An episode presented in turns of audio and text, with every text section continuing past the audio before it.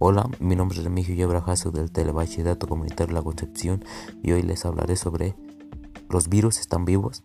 El tema es interesante ya que nos dice que a pesar que los virus tienen mucho tiempo, los científicos no, no sabían si estaban vivos.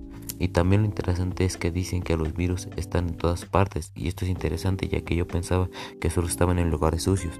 Lo que más me gustó fue descubrir que los virus están vivos, ya que era una pregunta que por mucho tiempo nadie podía resolver.